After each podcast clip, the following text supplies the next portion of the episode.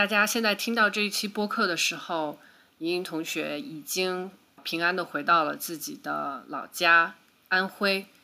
嗯，这一路上她也是几经波折，可能花了将近有两天的时间，和很多在海外的华人疫情之后回国，因为受到航班数量的限制。回国这一趟都是特别的不容易，所以给每一个疫情之后回国和家人团聚、付出很大努力的海外学子点一个赞。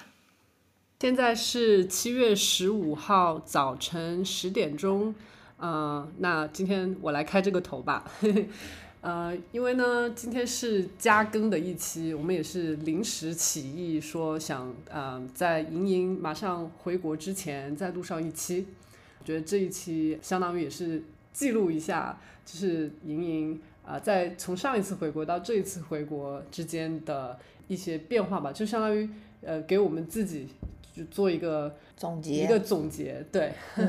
然后我也为莹莹感到很很开心，马上就要回国了，嗯，对，要因为我是二即将下周二就是七月十九号要。准备开始从芝加哥回去中国，然后我上一次回国是在二零一九年的差不多相同的时间段，因为中间隔了四年嘛，所以在我跟金莎讨论的过程当中，嗯，就说这四年啊，尤其是在我从二十五岁变到二十九岁这这几年，呃，生活有很大的变化，观念上的变化也有很多，所以我们就想。啊，国内的变化也有很大，就是能够通过记录下自己当前的想法，对过去有个总结，然后也想一想，聊一下对回国的期待吧。那在这四年里面呢，很明显就是有疫情发生，那么在中中国和美国对整个社会的影响也是非常大。然后这四年基本上也是呃，莹莹在博士期间。主要的一个学术发展和自己的成长的一个很重要的过程。对，就是你觉得你现在的生活、学习，包括各方面情感啊，就是跟你刚来美国的时候有什么不一样吗？对，跟四年前相比，我可以简单说一下二零一九年我刚回来的那个时候的状态。呃，二零一九年我应该是八月份或者是八月份回来的，然后那个你是哪一年来美？我是一八年来来美国的，所以一八年结束以后，一九年的暑假我是正常按照计划一年回国一次，然后等到六月份回去，等到八月份再回来。那个时候还没有疫情呢，因为疫情不是到年末的时候才爆发的。所以那个时候我的感觉是我有一个谈了两年的男朋友，两三年的男朋友，就是他当时也不在美国，所以是属于异国恋的状态。然后感研究方面呢，属于我即将步入我的博士第二年，因为我们的前两年是非常。高强度的上课的状态，不知道每个学科可能会有点不一样，所以我还是处在探索自己想要一个什么样的研究领域，在什么样的研究领域深挖下去的一个阶段，啊，加上我当时的导师，呃，从我来的第一年就一直在生病，然后到第二年的时候，他就诊断出来自己是患了癌症的，所以其实那个时候在。嗯，with supervisor 和导师的，就是这种呃学习的方面会有一点点困难，是因为他自己的身体情况要求大量的时间都是在休息和治疗，就很难联系上老师，啊，也会觉得会打扰他，啊，所以有一方面，我们刚刚就像我们刚刚说的，就是我觉得我在美国的前两年是没有朋友的，就是甚至处于一个我不知道该怎么交朋友的阶段，呃，可没有那么成熟，啊。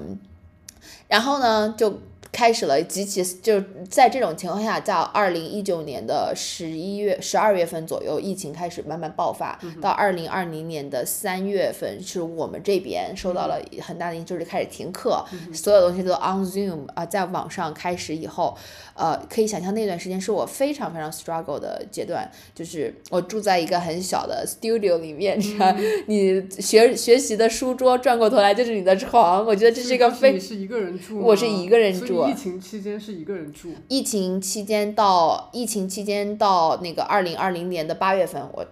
是一个人住，然后就八月份合同到期以后，我就说我要 move out，anyway 我都要出去找一个室友这样子，OK，嗯是，然后。加上我导师生病，后面就去世了。加上我的家人，我奶奶后来也是去世了，啊，应该是十一月份，我记得当时是，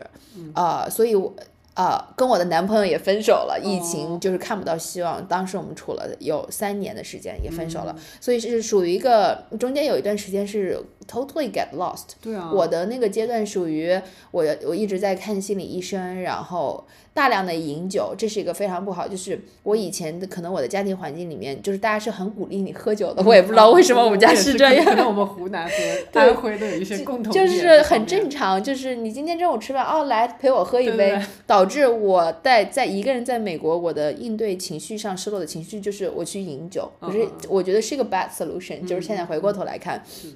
就是，然后我有一段时间，我印象很深，就是我现在要期末的最后两周了。你一般 assign 作业，你就要在这两周你一定要交上去了。有任何没有之前交的话，要不然贴都没有机会给你分。如果他还想就是让你通过这个考试的话，我当时就是属于有一周一直在喝酒嘛，喝酒第二天早上就起不来。然后还有一个情况是我当时是整夜整夜的失眠，你就是躺在床上。看着外面天慢慢的亮起来，你就听到四五点钟开始有鸟叫，然后天慢慢的就从那种紫色的状态慢慢变亮，呃，就所以你白天就很没有精神，没有办法完成作业，哦，属于那种呃整个人都非常糟糕的状态。在这种情况下，可想而知，其实你也没有朋友，你很难去跟别人建立一个稳定的就是分享自己生活经历的过程。嗯，在。这属于，就是属于完全 get lost，就是那种阶段。天呐，我就很难想象，就是在二零二零年，因为我记得三月到四月的时候，我们州就是有有那种也也比较宵禁。啊，对对对，就不能够出去，就是非必要不出门。对，非必要不出门那种规定。所以，所以当时我就很难想象，如果是一个人在独居的话，他是个什么状态？没想到你就是 我就是那个人，我真的觉得真的会要疯掉。是，然后呃，现在有点记不太清了。反正后来，我现在想象当中的是，我又搬去了一个更好的地方，然后有一个室友，但我室友也常常年不在家那种，他是付着房租，然后我就享受整个 apartment。OK，就是好。就是我想的，就是尽量不要出门嘛，然后就只是出去买菜啊这种状态。但是从那个时候我就开始有点呃 self help，有点那种感觉，就是我开始就是练一些简单的书法啊，然后我之前一直有在学开发自己的爱好，有学钢琴啊，我就在家里面搞了一个电子琴，从朋友那儿借的，然后开始练。然后我觉得就我们刚刚聊天也说到，就是说最重要的是你慢慢在。我最强烈的 identity 肯定就是作为一个 PhD student 博士生，然后我就开始抓住我研究这一个东西，开始换导师，因为我导师去世了，然后跟新的导师聊我的研究，去找合适做我毕业论文 committee 的人，跟他们去聊。其实他们就觉得哦，我觉得你这个不好，这个不好，但是我是在一个。前进的方向上，然后我看到了，如果我把这个时间花到位，我把这个研究这样子做出来，我在明年的这个时候，我可以去做我的第呃，就是 qualify exam，就你看到了一个 pass，这个时候我强就是慢慢的做研究方面找到了自己的一个。Routine 以后，我就会抓住这样的一个作为博士生的 identity。我就觉得，就算我在其他方面是个 loser，我在这方面我做得好，那没关系。我今天找到了对自己的认同感，然后我今天生活上有一些事情是可以自己把控的，就是找到了一个扶手的那种感觉。嗯啊，慢慢的走出来。对，对对对，这就是之前我跟莹莹一起聊天，我们就是。想想到了这样一个呃理论吧，就是可能也是我们自己自创的理论，就是每一个人他都是有很多呃各种各样的身份，然后当你所有的身份都比较的模糊的时候，你自己没有很强的对这个身份的认同感的时候，你就会感到非常迷茫。但是呢，如果其中有一个身份，比如说在隐隐的生活里面可能是博士生，然后是一个研究者，那么。一旦有一个这样的身份，你能够特别的认同，并且有特别突出的一个呃效应吧，就是那那么你就会就是抓住这一个身份，然后你就会慢慢的把自己从一个比较迷茫的情况中来来拉出来，慢慢的你也会对其他的旁边的一些身份嘛，就是一些小的这种身份，也就是有有一些认同。对。哦，我觉得从帮我从极其抑郁情绪很高的那个状态走出来的是我作为一个博士生的研究身份，然后我慢慢找到认同，但是慢慢让我回到正常，甚至逐渐变好的生活状态是，就是我还是觉得人不能够只有一个支点，对，你一定是有各个方面的支点，在这个过程当中啊，我慢慢就开始学习怎么去跟别人交朋友，就是你有了可以交心的朋友，这这是一个变化，然后我开始。啊，恢复了一年以后，我就开始去跟不同的人 date，然后慢慢就是现在有自己的男朋友，就是很稳定的亲密关系。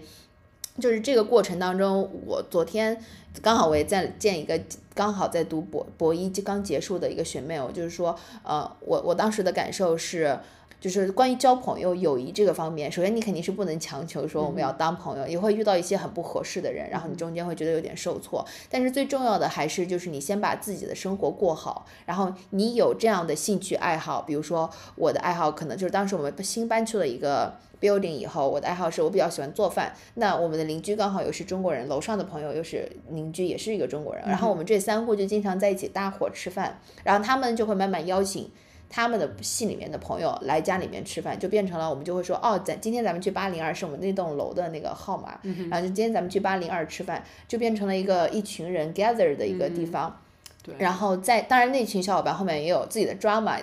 问题就是在那里面我遇到了我现在一个很好的朋友，他现在也是我的室友，然后属于互相支持的一个朋友。对，所以其实是啊这样。就是这样的一个过渡的过程。对我当时在也是读博期间吧，就是曾经一段时间也是非常的就是走不出来，就是感觉非常抑郁。然后，呃，我也去参加那种就是心理辅导小组啊。然后其中就是我我觉得我当时处于一个成长，然后又处于一个相当于一个国国际学生。嗯。但是呢，我当时又。就是因为当时已经在美国差不多有十呃将近十年了吧，一方面就是说又又觉得自己嗯是个中国人，但是一方面又觉得自己在在慢慢的成长，就是也也具备了很多多重的这种身份。是的，对，就是就一下子就感觉非常的迷茫。他们给了一个建议，也就是说，啊，当你觉得什么事情都可能很迷茫，然后做不成的时候，你你就要去找一个你自己。特别有成就感的事情，对，比如说我当时就是喜欢做陶艺，嗯，然后我就特别喜欢就是看那个你把那个泥巴然后捏成什么东西，甚至你做成一个罐子，然后你去烧制出来，你就是有个东西在那边，就是一个一个物理的东西在那边，就会非常有成就感。对我就觉得像这种，因为当时我的理论研究方向是一个非常。非常理论的、非常 fundamental 的一个方向，就是你在很短的时间内是很难看到有什么东西做出来，嗯，所以这样导致的就是你没有这种阶段性的胜利，你知道吗？你就会我太懂了，你就会要去找一些让你自己有成就感的东西。这个东西不一定是你的工作和研究，也可以是其他的东西。嗯，是。但是总而言之，就是你的生活。就是生活中不光是只有工作跟研究，还有很多别的东西，你一定要看开一点。对，是，而且你就是生活中要给自己找不同的支点，有的时候这个支点稍微塌了一点以后，你的整个人不至于塌掉，不会塌房。对，是的，对我我特别喜欢的那个播客播客主就是 Fit for Life，他们就是多支点理论，我觉得非常的适用。因为现在比如说我们在聊呃，在过去四年你的生活有什么变化嘛？然后在过去的两年里面，我就开始规律性的去跑步，然后。我就开始跑半马，然后现在开始训练我的马拉松。我就觉得哦，大家知道我常常会说哦，我觉得你跑步好厉害。但是大家有什么问题的时候也会来问我说你这个姿势啊，跑鞋。然后我就在这方面有了一个自己的 identity，就是我是一个。然后我开始去健身房做力量训练，让我觉得哦，I can be very strong。我去力量去的时候，我不会觉得啊，这周围都是男生，我觉得 uncomfortable。我会觉得哈，我跟你们一样厉害。就是在运动方面有自己的 identity，这样就各个方面。然后我觉得还有一个主要的变化就是我的爱情观。当时谈了三年的男朋友是，是我的初恋男友。嗯，我当时我觉得是小时候偶像剧看多了，就是你老是觉得我要是能跟我的初恋男友结婚，该是件多幸福的事情啊！我觉得就是你对婚姻的过度执着，也不知道这种执着是来自于哪里，就是但导致很。迷不是说 blind，就是当你真的看到，其实你是感受到你们的感情里面存在很大很大的问题的时候，你选择视而不见，选择我只要能够坚持，呃，最后问题都可以解决，就不愿意承认那些感情里面存在的各种问题。对我我我当时刚出国的时候也是跟呃我的初恋也是，然后我们两个就差不多远距离了，可能有两三年吧，也是他在中国，我在我在美国这样子，然后。很，反正后面就是因为两个人生活也生活圈子完全不一样，慢慢的观念就不一样了，所以对对，但是当时真的就是自己在。过程中的时候就觉得就是一不服，就是谁说远距离会分，对我就可以让他 work，对对对，就是就是我一定可以跟别人不一样，对，这样。后来发现该放弃就放弃，没有什么大不了的。是的，是，所以当我而且我我们之间的关系再回的过头来看是比较 toxic，不是很健康的那种状态啊。所以当我跟一个 toxic 就是有毒的关系结束了以后。我自己也恢复了很久吧，就就重新找回对自己的认同。当时在后面，我觉得我开始做的很好的是，我开始反思自己为什么会对婚姻有一种执念，就是这个观念到底是谁教给你的？我发现是可能是我会讲。跟家庭环境，就是你从来没有见过，可能三四十岁还没有结婚的人，或者是三四十岁没有结婚的人，在长辈的眼里是被描述成不幸的样子。嗯，说他怎么还没有结婚，导致我可能对以后如果我不结婚有点点恐惧。加上这个社会也是没有人跟你说你有一个选项是可以不结婚吧，导致在我的骨子里面，我老是想着我跟谁 date，我就会想说这人以后我能不能跟他结婚啊？就是就是现即使现在我跟我男朋友谈了一年以后，我偶尔我还是会经常冒出。这个念头就是说，我会问他，Am I marriable？就是我自己创出来，就是你觉得我是一个适婚对象吗？但是我现在会，就是当我冒出这个念头的时候，我会退一步说，啊，首先第一，啊，他是一个很好的人，不代表他你需要一直把他留在你的身边。其次是你一直要留在你，你把他留在你的身边。婚姻也只是社会创造的一个制度，就是你是你的选项之一。就是我会稍微退一步反思，但是我的想法里面还是会对婚姻有一点点执念，就是这种就在一直在抵抗。对，就是恋爱观念上面的一个变化嘛，就是从之前的觉得，呃，一一定要以结婚为目的的恋爱才是正正经的恋爱，才不是耍流氓。对，然后到现在的话，就会觉得，就是其实恋爱有好几个阶段嘛，一开始就是。Dating 就是你可以去约会，然后你可以去就是交很多朋友啊，然后你不一定就是去承诺任何东西，对吧？是的。然后你慢慢的开始就是只见这一个人，然后这这段时间其实也没有非常的就是好像要结婚或者怎么样，对，然后慢慢的就是。谈论一些对未来的设想，对你的家庭的观念啊，是不是非常的合适啊？对，就是其实我觉得有这个过程是很有必要的，真的很有必要。而且就是如果你觉得不合适，在两个人都合理的沟通的情况下，我们是可以再往后退一步的，总比就是你们从来没有聊过，突然间就进入婚姻状态，最后不合适还要 stuck in it 会好一点。对对对，而且其实我觉得这个这个聊的这个东西，它是一直都要进行的，哪怕你们就是。结婚了以后，你也要经常进行这样的沟通，因为我觉得人他是会变化嘛，不是有个什么理论，就是说我们呃身上的什么细胞啊，什么差不多每过四年就是全部换掉，那那你每过四年可能就是一个新的人，对。对，那所以你你要相信，就是说对方是会有变化的，然后你自己也是会有变化的，所以我觉得在这个过程中一定不要就是以你呃预先的这种呃进入到这个关系里面这种设想，把它作为一个就是。这是一个蓝图，默认一个 default，对。然后我我们一定要就是抱着一个比较呃比较开放的一个心态去去互相的交流，然后也要 be OK，就是也也要就是说呃是可以的。如果对方有一些变化，那我们可以及时来交流。对，是。我觉得最怕的，我可能现在慢慢学会的就是。在我的上一段关系里面，我对他，我希望他是一个什么样的人，有一个很强烈的预期。我甚至把我的安全感，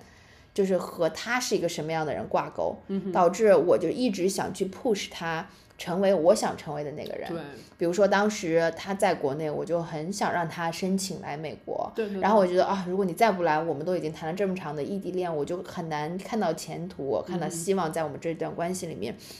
他会觉得被 push 到，然后当他今天早上起床迟了，然后没有学习，我就会很崩溃。对，难道你不想考这边的博士对，难道你不在意我了吗？你现在这个努力程度没有办法达到录取的标准啊！就是我会一直把这些话挂在嘴边，可想而知那个关系也是很难感受到幸福的。对，真的就是我我当时那个初恋男友也也是跟你这情况一模一样，就是我整天劝他出国来读研或者或者甚至本科就出来，然后他就会。认为生活在国内非常的非常轻松，非常 comfortable。然后他就是他完全不觉得为什么人一定要踏出自己的舒适圈。他觉得如果可以一辈子待在舒适圈，不是也挺好的吗？我当时就是非常不同意这个观点，然后整天可能就是还有点就是怎么说呢，还有点 shame。他说：“哎，我觉得你这人很没有很没有抱负啊，没有上进心啊，为什么不出国这样子？”但是人家现在也生活的挺好，的，就 就是生活在那个他读书的城市，他长大的那个城市，然后跟当地的一个一个女生就是在一起了，然后就是也生了两个小孩，我觉得人家很开心，人家的生活也很幸福。所以就是对，不要就是你可能在变化，但是另外一个人他可能在变化，他可能就是没有变。那么对他现在的变化是我不变。对，就那那你们两个就不一样了。对，对。我觉得可能这个阶段我更相比以前更成熟的是，当我意识到我们两个不一样的时候，我会尽可能就开展一场平和的沟通。就是当我意识到这个不一样已经变成一个 principle 影响到关系的时候，我会主动的去把它这个关系断掉。就是能够更勇敢的分手，我觉得是我。但是我现在跟我的伴侣就没有说要分手的意思，不是这个意思，就是啊，就是，但是我我们会很清楚的沟通，你不要因为怕我难过而不分手。我觉得一个呃，这是我们之前说的非常清楚的，就是我们一定要去和随时的去判断，就是。比如说，对我来说，我的底线，如果你是一个啊 sexist，你不尊重女性，那我绝对是不能够相处的。但就即使我再喜欢你，我都会跟你断掉。就是慢慢的，我们会探索出自己的边界在哪儿，并且因为我可以一个人很好的生活，所以我不会觉得我舍不得分手。对对对，就 move on 就可以勇敢一点 move on。那我觉得你讲到这个，其实。就是我觉得，哎，我们这个节目怎么变成有点像那种情感节目了？因为感情总是生活里面的最大部分的一个东西。对，我就觉得，其实我我在每一个呃每一段关系里面，就是我都不后悔去有那一段关系，而且我都觉得每一段关系里面的我都是完全不同的我，就是可能也是通过像你说的，就是在慢慢认识自己、认识自己的边界的一个过程，是也挺好的，对。OK，那这是嗯爱情方面，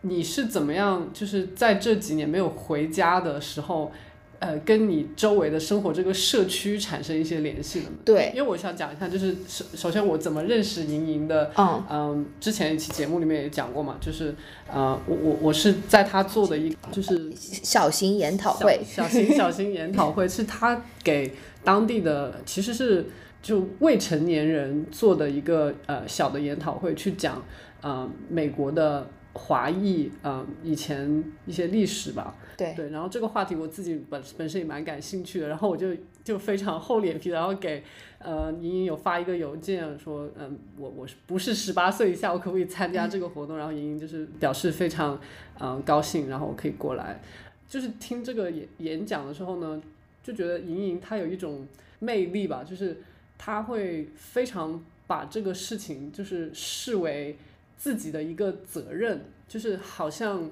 因为莹莹，然后也是一个国际学生，那么我把自己的我的当时，然后放在莹莹这个角度上，我就觉得也没什么必要，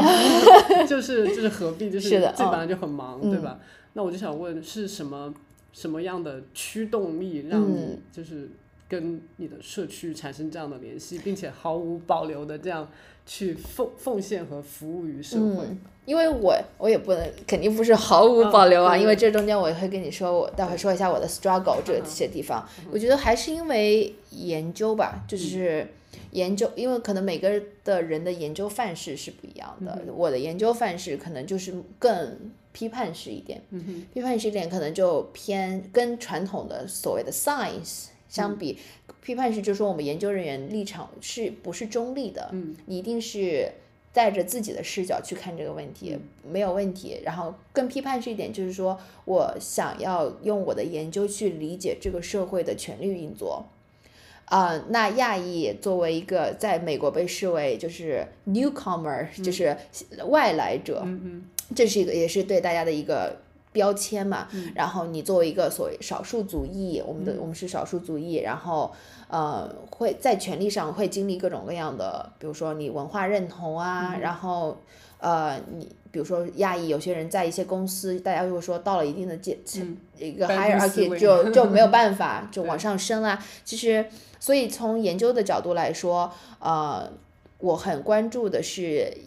Asian American 这是一个 broad concept，包括我们移民在这个社会上你是如何受到权力的压迫的，就是 be oppressed，嗯，所以这就涉及到了我本身就很在意，就是 social justice 社会公平公正，这是我的性格的一部分，这是我研究的一部分，所以就是常就会让人觉得你很。有 passion，嗯，但是这个 passion 常常也会变成一种负担。如果你没有把它管理的很好，这个涉及到就是你的生活，你也不想要太多的被影响到。就是今天我因为这个事儿太气愤，晚上睡不着觉，影响我第二天工作。就是我在这个过程中是学会去管理自己，以哪些方面是我对这个社会议题的关心，我关心到什么程度，用什么样的方式去关心，到什么时候我就跟自己说，OK，那你就到这个点儿就可以了，再往下去你就会让自己负担心理负担很大。嗯。啊，这是为什么？就是说，让你感受到的我是好像很很有责任感。本科毕业的时候是想做 NGO 的，其实，然后因为当时在国内，我非常担心我一个本科毕业生做 NGO，我的工资能不能养活我自己？嗯嗯。所以其实我就采取了一个曲线救国的方式，就是说我要来美国读博士，但是我想要做 NGO 做的这方面就是 community 社区被。基于社区的一些研究，这样其实我做的事情是跟社区相关。同时，我因为有 PhD 嘛，有博士学位以后，你的工资、社会地位什么可能会让我觉得有点安稳感，就像，所以其实是一个跟我的整个职业发展，就是我想做的事情有一定的联系。那那你是本来就是天生就有这种就是鸣不平的这种性格吗？然后才选择你现在做的这个课题，博士的博士课题吗？我我常常会分享，就是我写在我的。呃，博士的开题报告的我的开篇的故事，就是我以前在国内读本科的时候，然后我们学校不是有让学生申请，就是做一些项目嘛。当时在也在一个老师的帮助下，我们当时跟几个好朋友申请的一个项目，就是去本省的一个女性女子监狱做图书馆，就是相当于是我想给你带一批书过去，我们一起去读这些书，然后看一看对你的情绪有没有什么好的影响。嗯。我有一场对话，大致是在我我们的我们跟服刑人员一起读那个书嘛，然后有个是个小妹妹，其实她比我还小，就是才十八岁，就是大概这个年纪，嗯，读的就是《小王子》那本书，然后她当时不是我一字一句的复原，但是她当时给我说的意思是说她很喜欢读这本书，然后她是觉得以后等到她出狱了以后，她希望做跟我就是我们类似的事情，可以去帮助别人。然后那个时候，因为我学的专业就是图书馆学嘛，是一个图书馆。那个时候我们叫信息资源管理，就相对比较 fancy 一点的名字。就是，但是你常常会觉得我学的这是一些什么呀？就是你找不到。专业的意义，嗯，就是不知道这东西怎么样可以让我开心，怎么样让我觉得我好像有动力学下去。但是那个姑娘跟我说的那句话，让我觉得哦，原来意义就是有一个人他也想做像你像这样子的事情。你之前做的一件事情，对他产就是他今天花了一个小时读这本书，他产生了开心，产生了动力的这种感觉。然后我觉得哦，原来这个对我来说就是意义啊，就是在那个时刻。当你看到你做这件事情可以影响到别人的对，并且他还给你表达了积极的影响的时候，真的就是一个 shining moment。是一个 shining moment。然后后来我就是。就是那个时候，我那个时候我还不知道这种东西叫 community based research，然后完全没有这个概念。我在国内读完了硕士以后出来，甚至前几年我都没有这个概念。慢慢遇到我现在的导师，然后我们才找到了一定的学术语言去描述你特别想做的事情。我觉得这个过程花了可能有五六年的时间。就是一一个是初始阶段是你心里面想着这样的研究会让我觉得很开心，我很想做，我想把我的热情放上去。慢慢的过程就是说你怎么样用找到合适的语言去描。描述你想做的事情，这个语言是学术语言，然后可以变成你的呃 qualify exam 的一个研究领域，然后变变成了你的毕业论文课题。这个过程就是一个，就是我觉得是大学它的责任是帮助一个博士生去找到的。那还有就是亲情方面有没有？那也就是我们可以讲到说，你这一次回国有没有什么很期待的东西，或者有没有什么你比较焦虑的一些点哈？对，其实我们上一期播客我们有简单的聊一下，就是说。我现我马上就要回国了，我很早以前就在考虑给自己，因为回国这个事儿找心理医生，这个 就是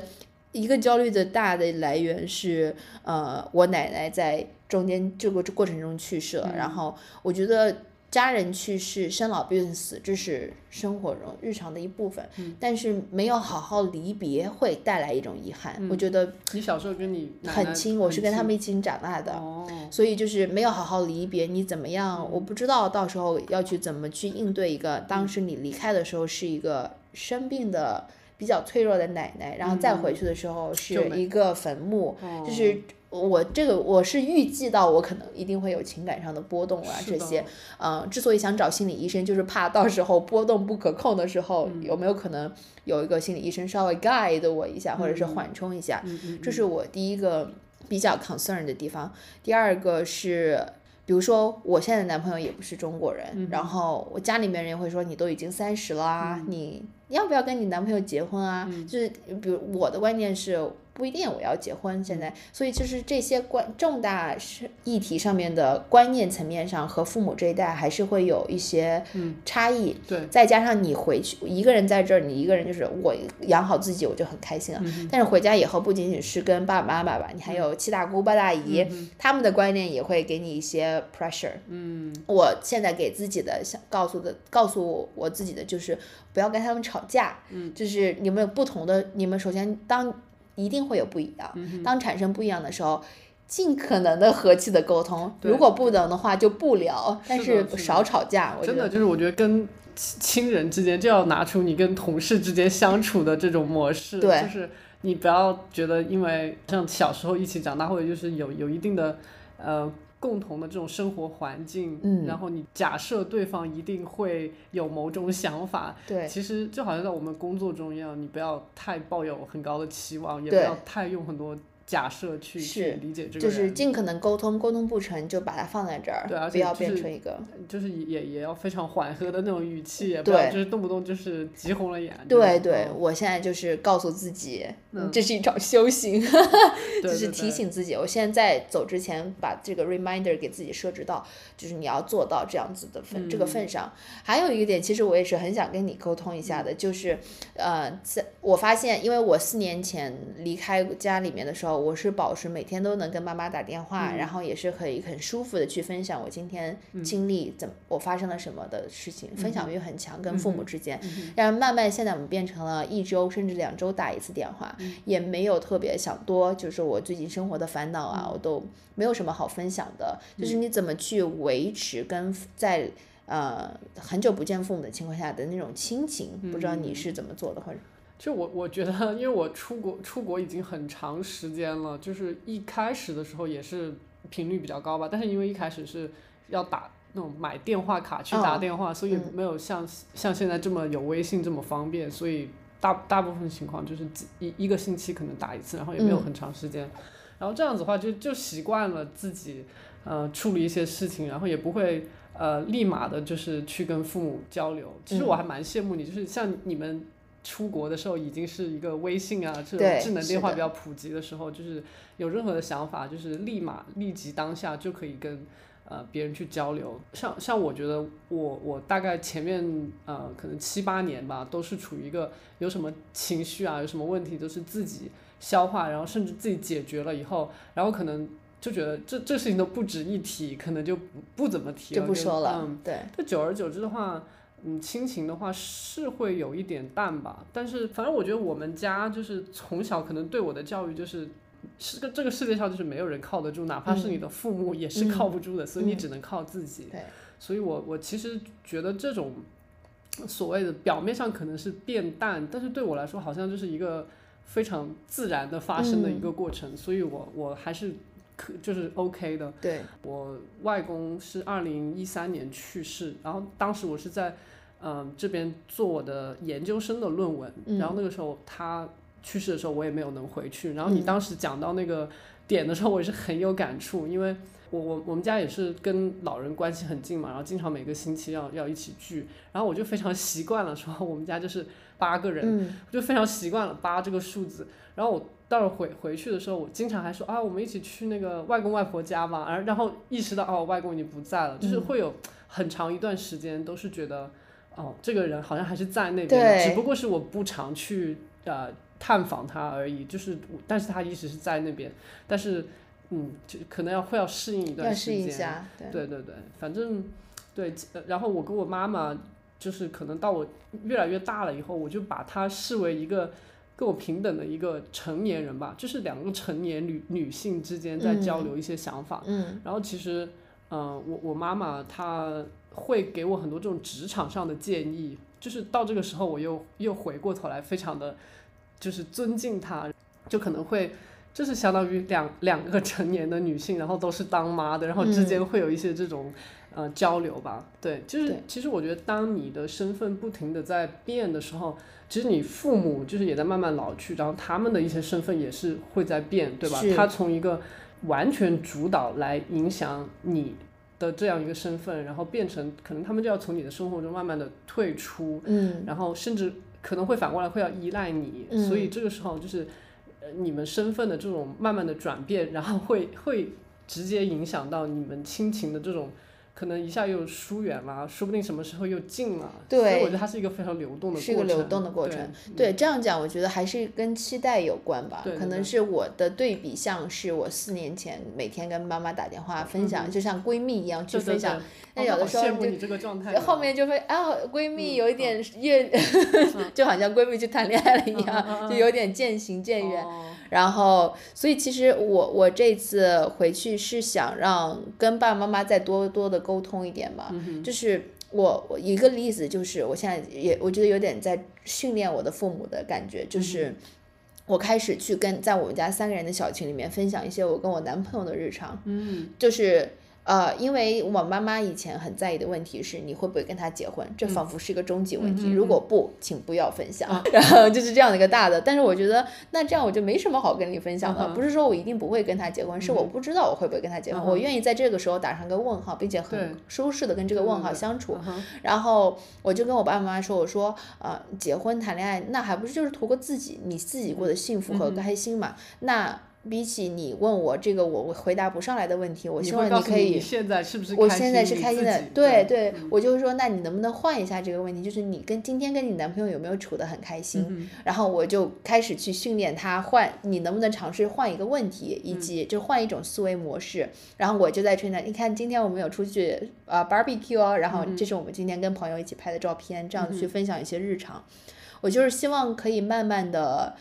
重塑一个分享的 channel，就像像我我跟父母之间有一个桥，嗯以前这个桥很好，可能因为这四年还以及大家观念上的一些变化，年久失修，年久失修。那我现在就开始慢慢把这个桥一天一天的去补一补。还有就一个我的目标是，嗯，慢慢的让父母适应自己成为弱者，就是在子跟子女的关系里面成为一个你可以依赖我的那个角色，就是。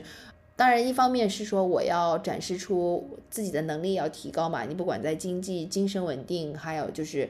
呃，有自己的丰富的精神生活，这样他会看到哦。首先他已经长大了，孩子已经长大了。其次是当他们有问题的时候，如果他能够考虑我是一个可依赖的途径、可分享的途径，那也是更好的。就是我们刚刚我们说有一个例子，就是在我准备回国的，就是前两三周，我一直在问我的父母说你们想要什么。然后当他们把我视为一个孩子的时候，他就说：“哎呀，你在外面还只是个学生，你什么都不需要给我们买。”然后我的采取的措施就是，我就自己去商。场给他们拍了很多我觉得可以带回去的东西，然后说，哎，那你要不要选一选？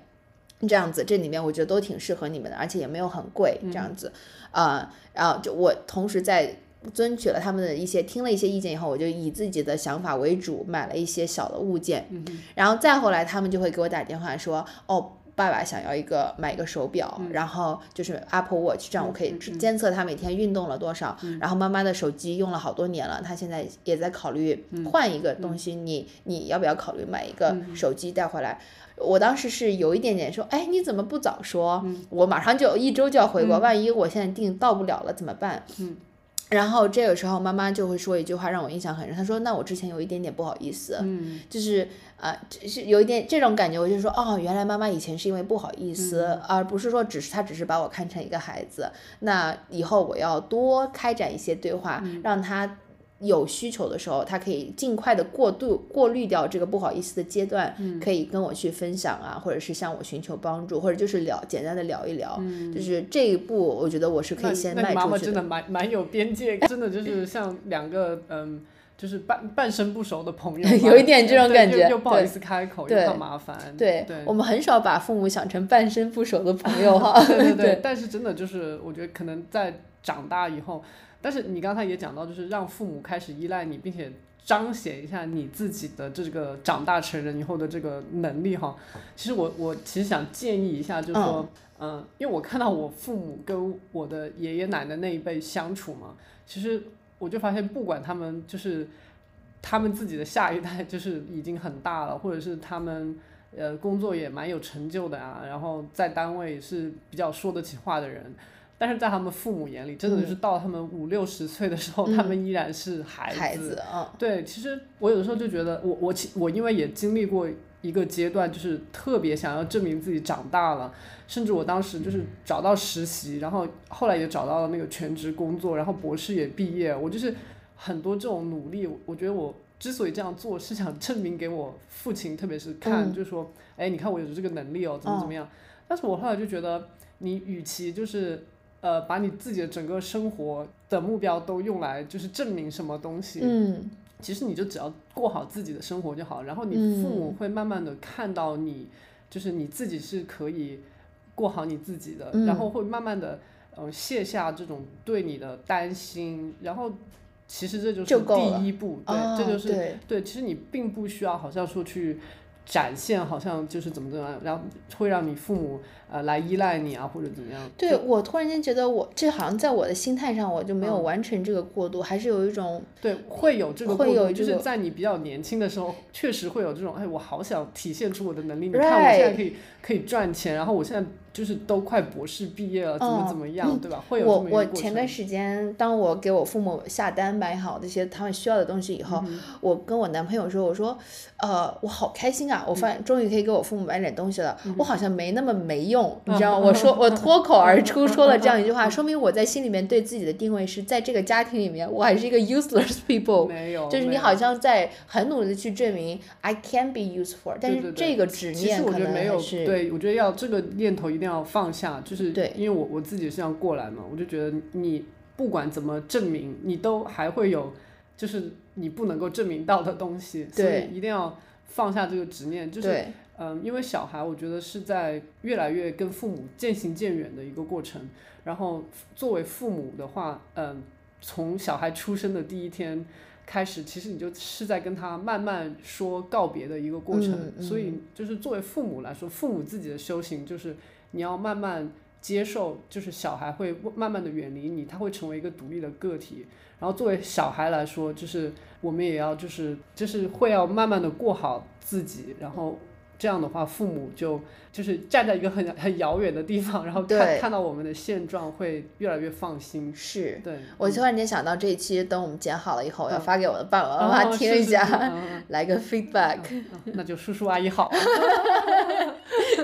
是因为这一期啊，虽然我们刚刚聊了一下我即将回国的一些期待，以及我在过去四年一个人在美国的。一些变化，但是我知道，呃，金莎你也是在去今年四月份刚回的国，然后在那之前你也是三年半没有回国，所以其实我还是对你有同样的问题，就是在过去的三年半里面，你的生活有哪些变化，以及。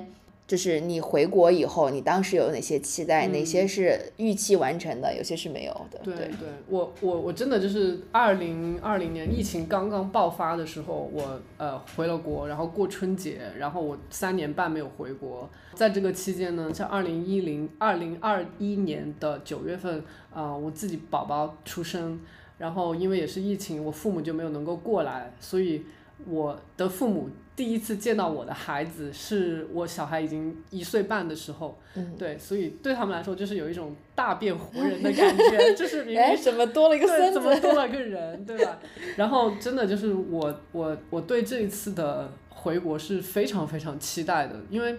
怎么说我我真的到了二零二二年的时候，就是我我小孩那时候还不到一岁的时候，我甚至就有一种。熬不住的感觉，我就是觉得我我要找一个工作，我要回国，就是我真的就在美国待不下去了。我觉得作为有这么小小孩的父母，就是跟老人待在一起，可能会更更多，他们叫一个支持系统吧。就是我觉得我在这边是完全没有一个支持系统的，就是非常的孤单，然后时间上面来说非常的没有自由。嗯，对，然后我就很想回国，甚至。一度在找国内的工作，也也在找我们公司，就是上海的分分公司那边的一些工作机会。所以我我我就是这次回国之前就有一种久旱逢甘雨的感觉，真的就是，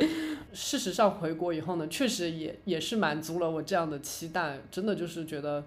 回去的三周时间就是飞一下就过去了，我甚至回来以后就觉得好像我去了另外一个世界那种感觉，因为对就。因为你这次回去是时间比较长嘛，两个月，你可能还会有一些心情上的跌宕起伏，就是，但我当时回去以后，完全都是一个 high point，就是一直 high point，然后就突然就走了，又回到了现在的生活里面，就就回到现实中，我就觉得好不适应，就感觉好像去了一个世外桃源，然后一下又被打打回了现实里面，对，所以我还是，嗯，对，会会。整体来说，这一段经历还是蛮蛮不错的。是，对。然后像我自己的话，就刚才讲到，因为从一个嗯呃已已婚未育的 状态，然后变到这次回去是呃一个一岁半呃小孩的妈妈。嗯。然后我的呃身份呢，就是呃我我自己认为是因为我自己在这边都是自己带小孩嘛，嗯。我认为回国以后就是呃，我还是很有话语权的在小孩这个方面。但事实上就是，你回去了以后，你就还是会你是你父母的女儿，嗯就是感觉这种嗯，就是权力的这个平衡，它又又又打破了一下。嗯就是你到那边以后，你就是这个话语权权力比较多的，就还是你的父母。对对对，然后你就还是处于一种。啊，好吧，那他们有什么还是要听他们的，就是你会避免尽量避免跟他们的冲突这样子，对，然后嗯，那呃，其实我很好奇，因为因为你是把宝宝后面就留在了国内，跟爷爷奶奶一起生活的，当时你们是怎么做出这个决定的呢？对，当时我我我还蛮确定，因为我老公 就是其实有点不太想把小孩留在那边，但是我是很确定的，一个是我我父亲因为是四月份的时候，今年。退休嘛，就是我我们回去的那一天，正好也是他退休的那一天，好有意义。对，所以我就觉得想想让他比有一个比较好的过渡吧，就是有一个东西能找个活，找个活干。对，然后也是想要小孩在那边学中文，然后也是想让他多跟爷也就外公外婆有这样一个陪伴。嗯，因为我我是自己有一个这样的理论哈，就是与其说。呃，父母给小孩是无条件的爱，其实小孩在他比较小的时候给你的那种爱才是无条件的，就是其实小孩就你你以为是你在照顾小孩，其实是小孩在陪伴你，然后他就是像一个小狗小猫一样，他没有别的东西可以去依赖，他只有依赖你。然后我觉得这一个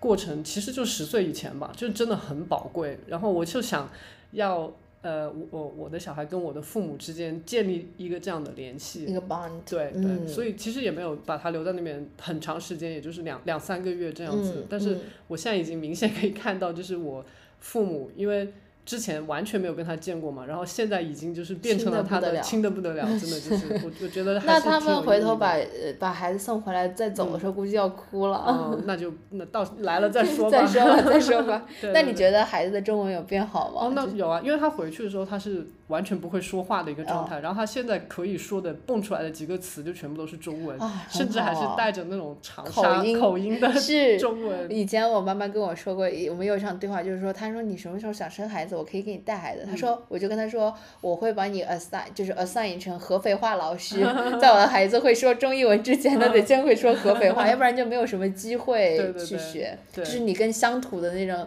根的那种连接，可能这是他人生中为数没有很多机会可以在中国生活，什么几个月啊，甚至在更久的真的就是你想想，就是其实我回回去的时候，我我我跟我爸爸的一个感叹就是。在现今这个社会，只有在呃入幼儿园之前的这个年龄，也就是一到三岁这个过程嘛，然后还有退休之后这段时间，其实你是最自由自在的。所以你想，你人生中三岁到六十岁，就你一直处于一个要么上学，要么上班，要么就是有很多被别的东西牵着走的这样一个状态。其实你没有很多自由。嗯。所以我就感觉。在我小孩三岁之前，在我爸爸六十岁之后，这个非常 free 的这个时间里面，一定要把他们好好的利用起来。是，这也给我以后要有小孩子的话，我也要送回去。嗯，对，对，嗯，那我们现在时间呢也差不多了。嗯，那我就是祝你这一次回国一切顺利，然后你自己想要做的这些事情呢都去做，然后最重要的呢是让你自己开心，让你自己多一些时间空间去体会这些变化带给你的一些影响，好的坏的。那去感受。希望我们等你回来以后可以再做一期，可以谈一下你的回国的感想。可以啊，对，谢谢金莎，因为我之前也是没有想过自己的。想法和这过去几年的反思可以变成一期播客，就像当时他啊鼓励我接着做播客的一个原因，就是它是当下进入进入你当下思想和感受的一个很重要的途径，并且你还有可能可以跟一些有缘人分享，啊，所以很感谢，就是这两个小时，我觉得它会成为很珍贵的回忆。嗯，谢谢，耶。哦，有一期有一点点小的预告，就是我跟金莎在读完了《Mindfulness in Plain English》以后，又选择了一本书，《The Child Is the Teacher》。就是呃，其实是讲玛利亚蒙特梭利自传，不是自传，别人帮他写的传记。是。然后我们在阅读过程当中，同时我们也想选择一本中文读物，嗯，去聊呃。妈妈成为妈妈的这个经历啊，所以我们期待在未来的一到两个月之内把它读完了以后，再录成录成播客分享给大家。好的，那今天就这样，拜拜。